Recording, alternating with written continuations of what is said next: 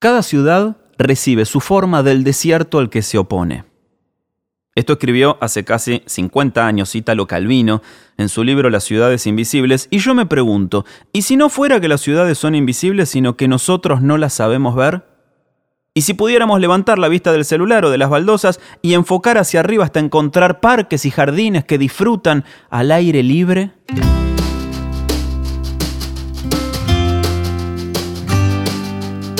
Te damos la bienvenida a Hello Virus, el podcast de Motorola en el que te invitamos a que levantes por un rato la mirada de tu teléfono y vuelvas a conectarte con tu entorno, con tu ciudad. Hace más de 30 años Motorola creó el teléfono celular para conectar a las personas. Hoy el mundo cambió, muchos perdemos la mirada en las pantallas y nos desconectamos de nuestro entorno. Por eso llegó el momento de vivir la tecnología de manera diferente el momento de usar nuestros teléfonos para conectarnos con una forma de vivir mejor. Mi nombre es Nicolás Artusi y en estos seis episodios voy a ser tu guía en un viaje de descubrimiento o redescubrimiento de todo lo que nos rodea. Vas a conocer los misterios que esconden los edificios de Buenos Aires, los mitos y las leyendas que recorren sus calles y los espacios que la vuelven histórica. En este episodio volvemos a salir a la calle para disfrutar de los espacios que oxigenan a la ciudad. Vamos a conocer cómo se gestaron los primeros espacios verdes y en particular el primero de la ciudad de Buenos Aires, ideado por Carlos Tais, el Parque 3 de Febrero, el que tal vez conozcas mejor como Los Bosques de Palermo. Además, en un flashback, Eduardo Lázari, el historiador de Buenos Aires, nos cuenta la historia oculta del Parque Las Heras. ¿Es cierto que fue construido sobre un presidio? Quédate a escuchar Hello Virus.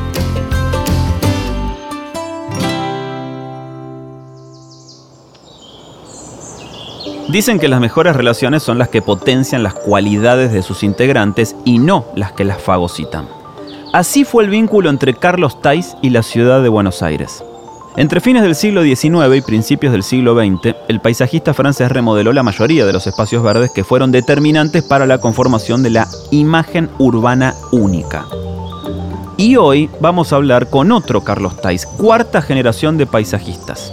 Desde su estudio, el descendiente mantiene viva la pasión por los jardines, los parques y por la necesidad de concebir la relación entre la naturaleza y lo urbano no como una batalla, sino como dos componentes de un mismo paisaje. Los europeos cuando viajaron o viajaban, llevaban de Europa sus ideas y las replicaban en América, Norteamérica. Así lo hicieron en Norteamérica mucho, que se parece mucho a Inglaterra, y en Sudamérica. Thais pudo haber plantado estos parques, Palermo, con los mismos árboles que en, en Francia, con muchos tilos, con muchos falsos castaños, con mucho plátano pero lo que hizo Taí fue, eh, con una sensibilidad muy, muy extraordinaria ¿no? hacia, hacia el sitio rioplatense, crear un paisaje rioplatense. Lo que no teníamos nosotros era un paisaje rioplatense. Y esto me encanta decirlo. Lo que, estoy, lo que estoy vendiendo a mi bisabuelo porque no lo necesita, no lo necesita. Pero nosotros teníamos, teníamos una arquitectura francesa, una arquitectura inglesa, holandesa en la ciudad, eh, escuché algunos programas tuyos sobre arquitectura interesantísimos. Eh, y teníamos un paisaje que eran jardines ingleses, jardines más franceses. Palermo, cuando viene la gente de afuera, dice, esto no, no ocurre en ningún otro lugar del mundo.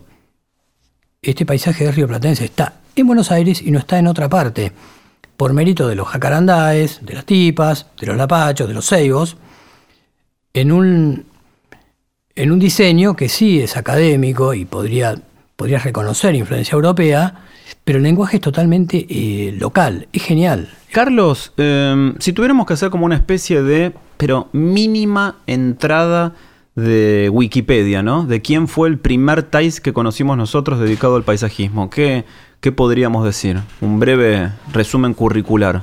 Bueno, Carlos Thais, mi bisabuelo, Charles Thais, era francés, él eh, trabajaba en Francia y viene a la Argentina en, el año 1889 porque lo va a buscar el, que fue gobernador de Córdoba después, un señor Crisol, porque quería eh, hacer eh, un trabajo de paisajismo en Córdoba. Entonces él va a París, va a buscar un arquitecto y va a buscar un paisajista. Y eh, es un poquito anecdótico, pero me, me parece interesante contarlo. Entonces, él averigua por el mejor paisajista de la ciudad de París. En ese momento era un señor Eduardo André, que era director de plazas y paseos. Entonces, señor Crisol le pide al señor André si no puede venir a la Argentina a diseñar sus parques. Y el señor André le dijo que no, que él estaba muy ocupado, pero que tenía un discípulo que andaba muy bien, joven, que no era tan joven porque tenía 42 años, Claro. pero bueno. Y, y más para aquella época, Pero ya era un señor. Era de su entera confianza y que mm, este, él confiaba 100% en él. Y ahí se lo presenta a Thaís y Thaís eh, se viene a la Argentina por dos años.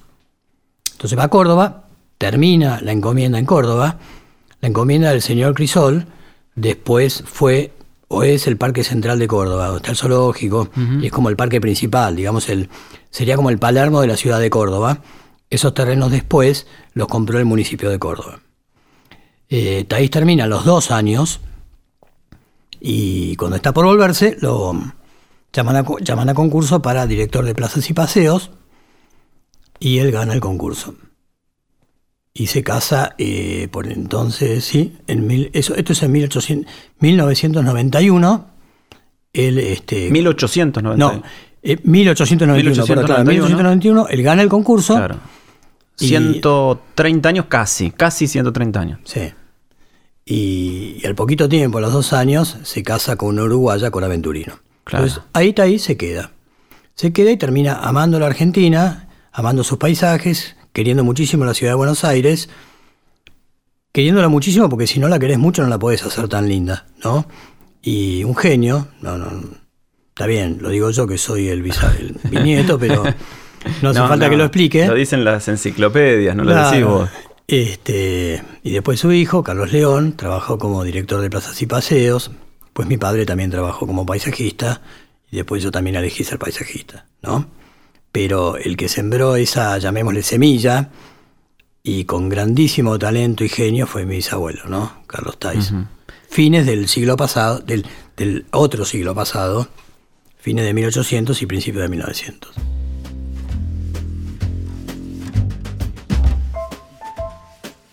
Carlos, eh, heredaste eh, el nombre, el apellido, el, el- el oficio, la profesión, la pasión por la naturaleza, muchas cosas heredaste.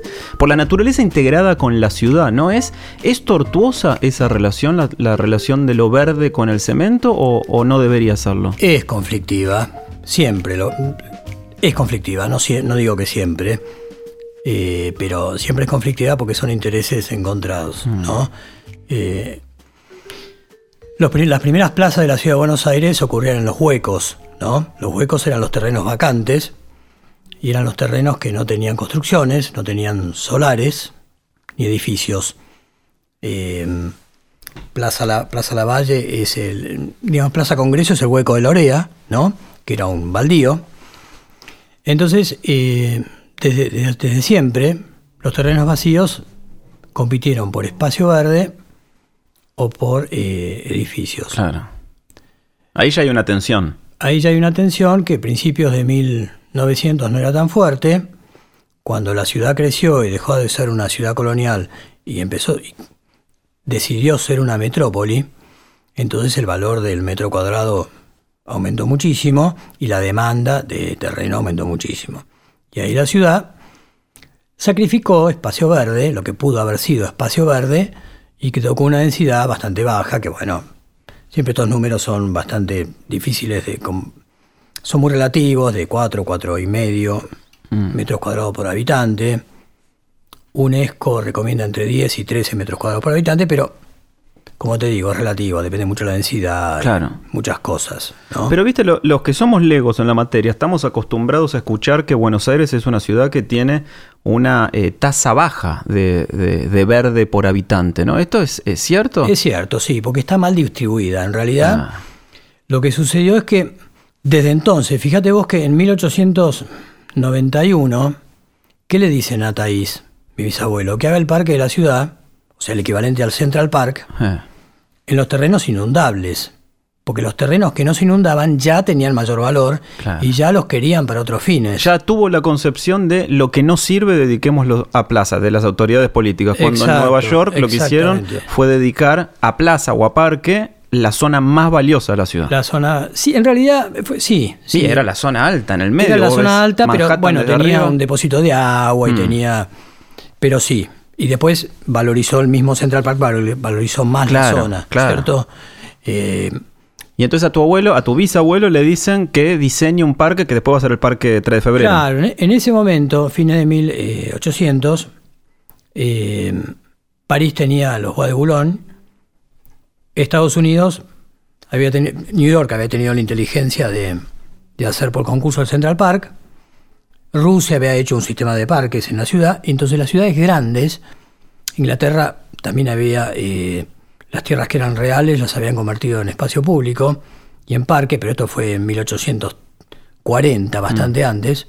Bueno, fin de 1800, Buenos Aires, la gente de Buenos Aires dice, che, tenemos que tener un parque, no puede ser. Si queremos ser como las ciudades grandes, europeas, eh, que todos miran y queremos parecernos a Francia, a Estados Unidos, necesitamos tener un parque. Bueno, buenísimo, mis abuelos le dicen, bueno, haga, un parque usted y hace Palermo, ¿cierto? Y en los terrenos bajos de Palermo. Y ahora que hay tantos Palermos por todos lados, vos podés decir que tu bisabuelo es el creador del auténtico Palermo, de los bosques de Palermo. Sí. es maravilloso eso.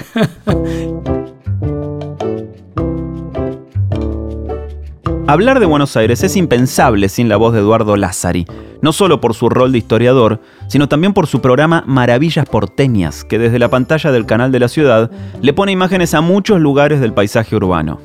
Bueno, no, te, te agradezco la lisonja, pero no es para tanto, digamos, uno...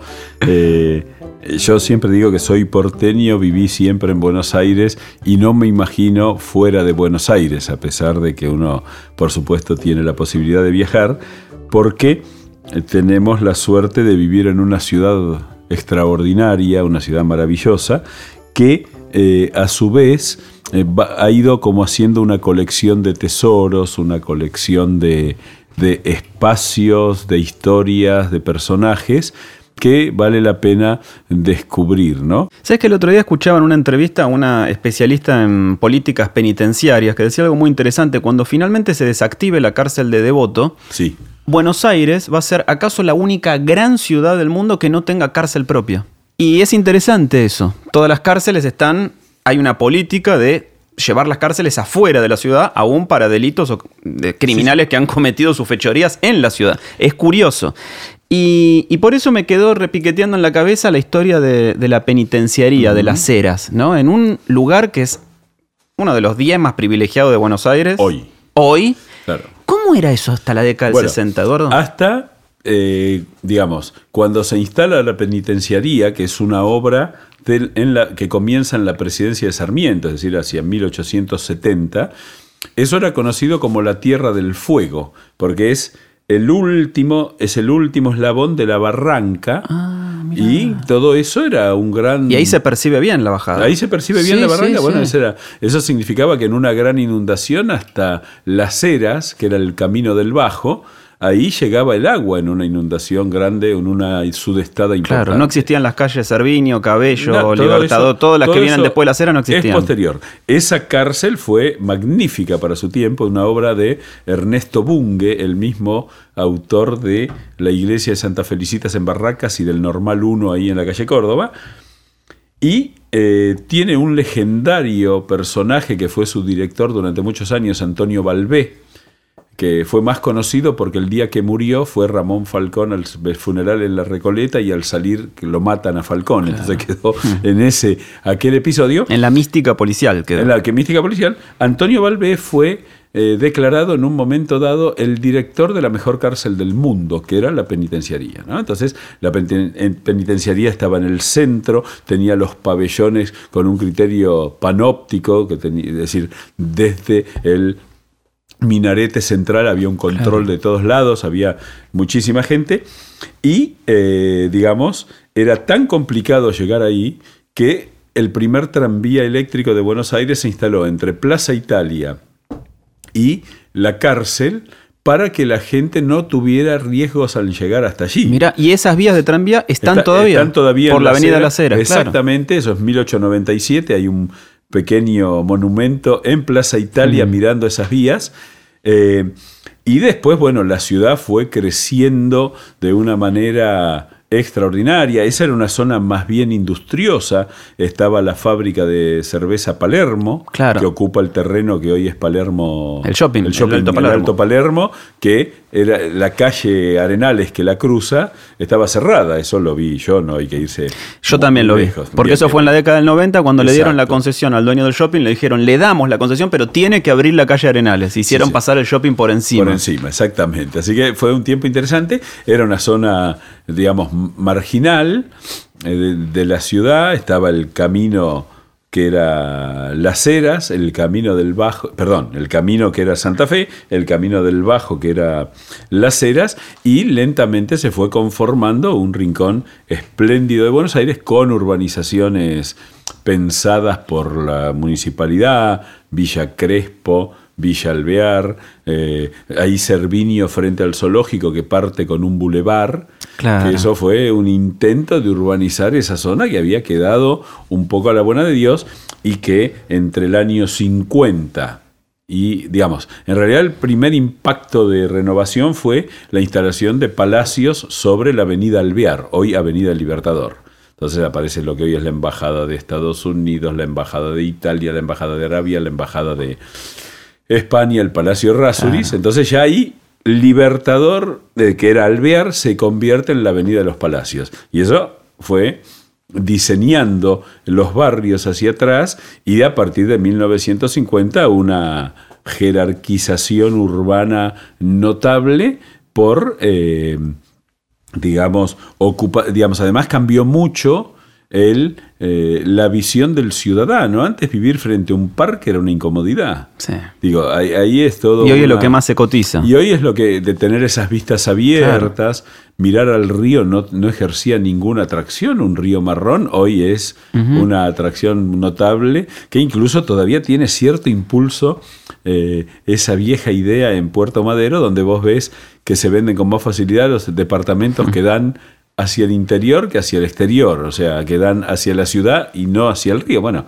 esas son viejas costumbres que se van transmitiendo y Buenos Aires sí ha tenido una capacidad de integración de cosas de cosas nuevas que variaron bueno en el siglo XX en forma impresionante pero que siguen variando es decir eh, Puerto Madero es una un hallazgo eh, después van surgiendo lugares nuevos que uno se sorprende Eh, ahora estamos en una lenta recuperación del río el- y, y cosas que se van manteniendo. Yo el otro día en Aeroparque veía que las familias los domingos siguen yendo a ver salir los aviones, ¿no?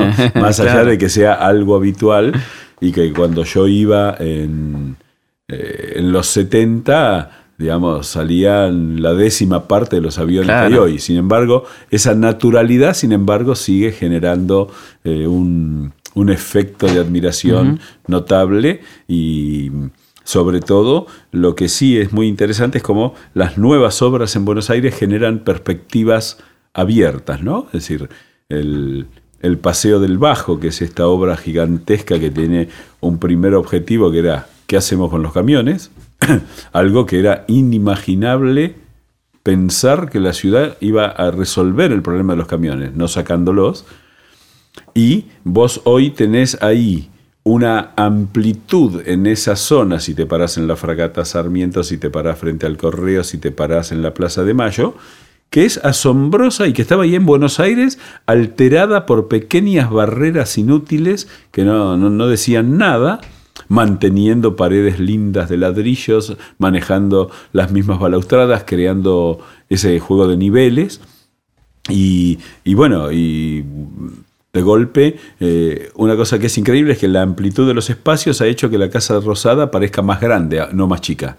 Antes estaba abrumada por los edificios que la rodeaban, ahora no, y vos decís, oh, mira, no es tan chiquita.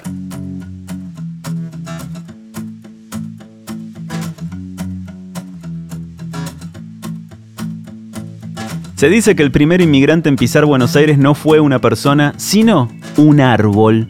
Hacia el final de la avenida Presidente Quintana, y con una base de 10 metros de diámetro y una copa que supera los 50 metros de altura, el Gomero de la Recoleta llegó desde la India y se arraigó en la Plaza San Martín de Tours. Dicen que lo trajo en 1790 el fray Francisco de Altolaguirre, quien se lo entregó a su hermano Martín José de Altolaguirre para que lo plantaran las tierras de la chacra que tenía en la zona. La historia cuenta que Altola Aguirre era muy amigo del entonces joven abogado Manuel Belgrano, quien apoyó su proyecto desde su cargo de primer secretario del Consulado de Comercio de Buenos Aires. Es que una de las tareas de ese cargo contemplaba justamente que el secretario promoviera la agricultura, la industria y el comercio. Otros, en cambio, aseguran que los responsables de su llegada fueron los propios padres recoletos que dieron su nombre al barrio. La verdad es que el árbol pertenece a la especie conocida como Ficus elástica, caracterizada por echar fuertes raíces tan fuertes que los intentos de derribarlo siempre, siempre fueron en vano. El gomero resistió gracias a su fuerza y a la de los vecinos, que en distintas oportunidades se opusieron a los gobiernos de turno para evitar que lo derriben. Hoy da sombra a los transeúntes, los turistas, aquellos que se sientan en las mesas del mítico Café La Biela, otro de los establecimientos declarados como lugar de interés de la ciudad de Buenos Aires, en el que sus habitués turistas y personalidades de la política y la cultura local suelen generar reuniones de negocios siempre bajo la frondosa Copa del Gomero.